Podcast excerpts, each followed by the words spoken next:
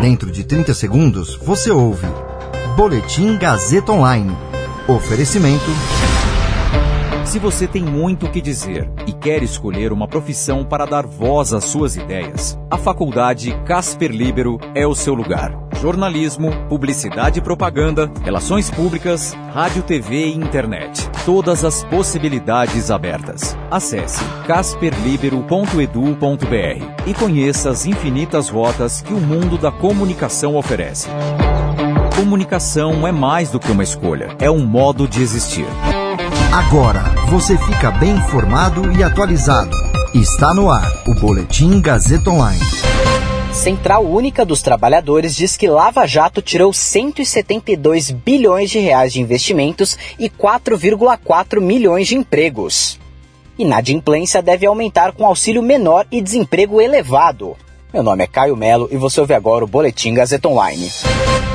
A Operação Lava Jato fez o Brasil perder 172,2 bilhões de reais em investimentos e encerrou 4,4 milhões de empregos no país. É o que afirma um estudo da Central Única dos Trabalhadores, elaborado pelo DIESE, o Departamento Intersindical de Estatística e Estudos Socioeconômicos. O valor, que segundo o levantamento deixou de ser investido, equivale a 40 vezes os 4,3 bilhões de reais que o Ministério Público Federal diz ter recuperado com a operação.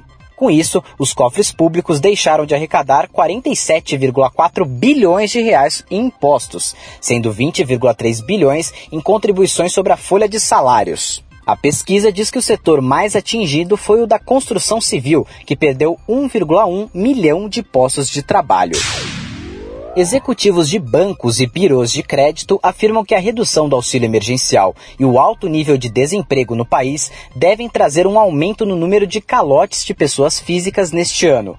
Os grandes bancos de capital aberto já reservaram mais de 93 bilhões de reais em provisões em 2020, um aumento de 52,9% em relação ao observado no ano anterior, como forma de se precaver diante desse cenário. O presidente Jair Bolsonaro já declarou que o auxílio emergencial deve ser retomado, mas com valores menores, entre 150 e 350 reais. A princípio, a promessa era de que eles voltassem em março, mas atraso na aprovação da PEC emergencial, aprovada no Senado na semana passada, deve levar a uma revisão do cronograma. A demora de três meses entre o fim dos pagamentos do auxílio emergencial em dezembro e o começo da alta nos calotes acontece porque a dívida só é considerada inadimplente depois de 90 dias. Antes desse prazo, os credores consideram o débito como atrasado. O momento ainda casa com as contas características de início de ano, como IPTU e IPVA, e com um alto índice de desemprego no país. Esse movimento, somado a um cenário de taxa básica de juros maior, pode aumentar os spreads bancários, que é a diferença entre a taxa de captação e de empréstimos, e elevar o custo do crédito na ponta para pessoas físicas e jurídicas.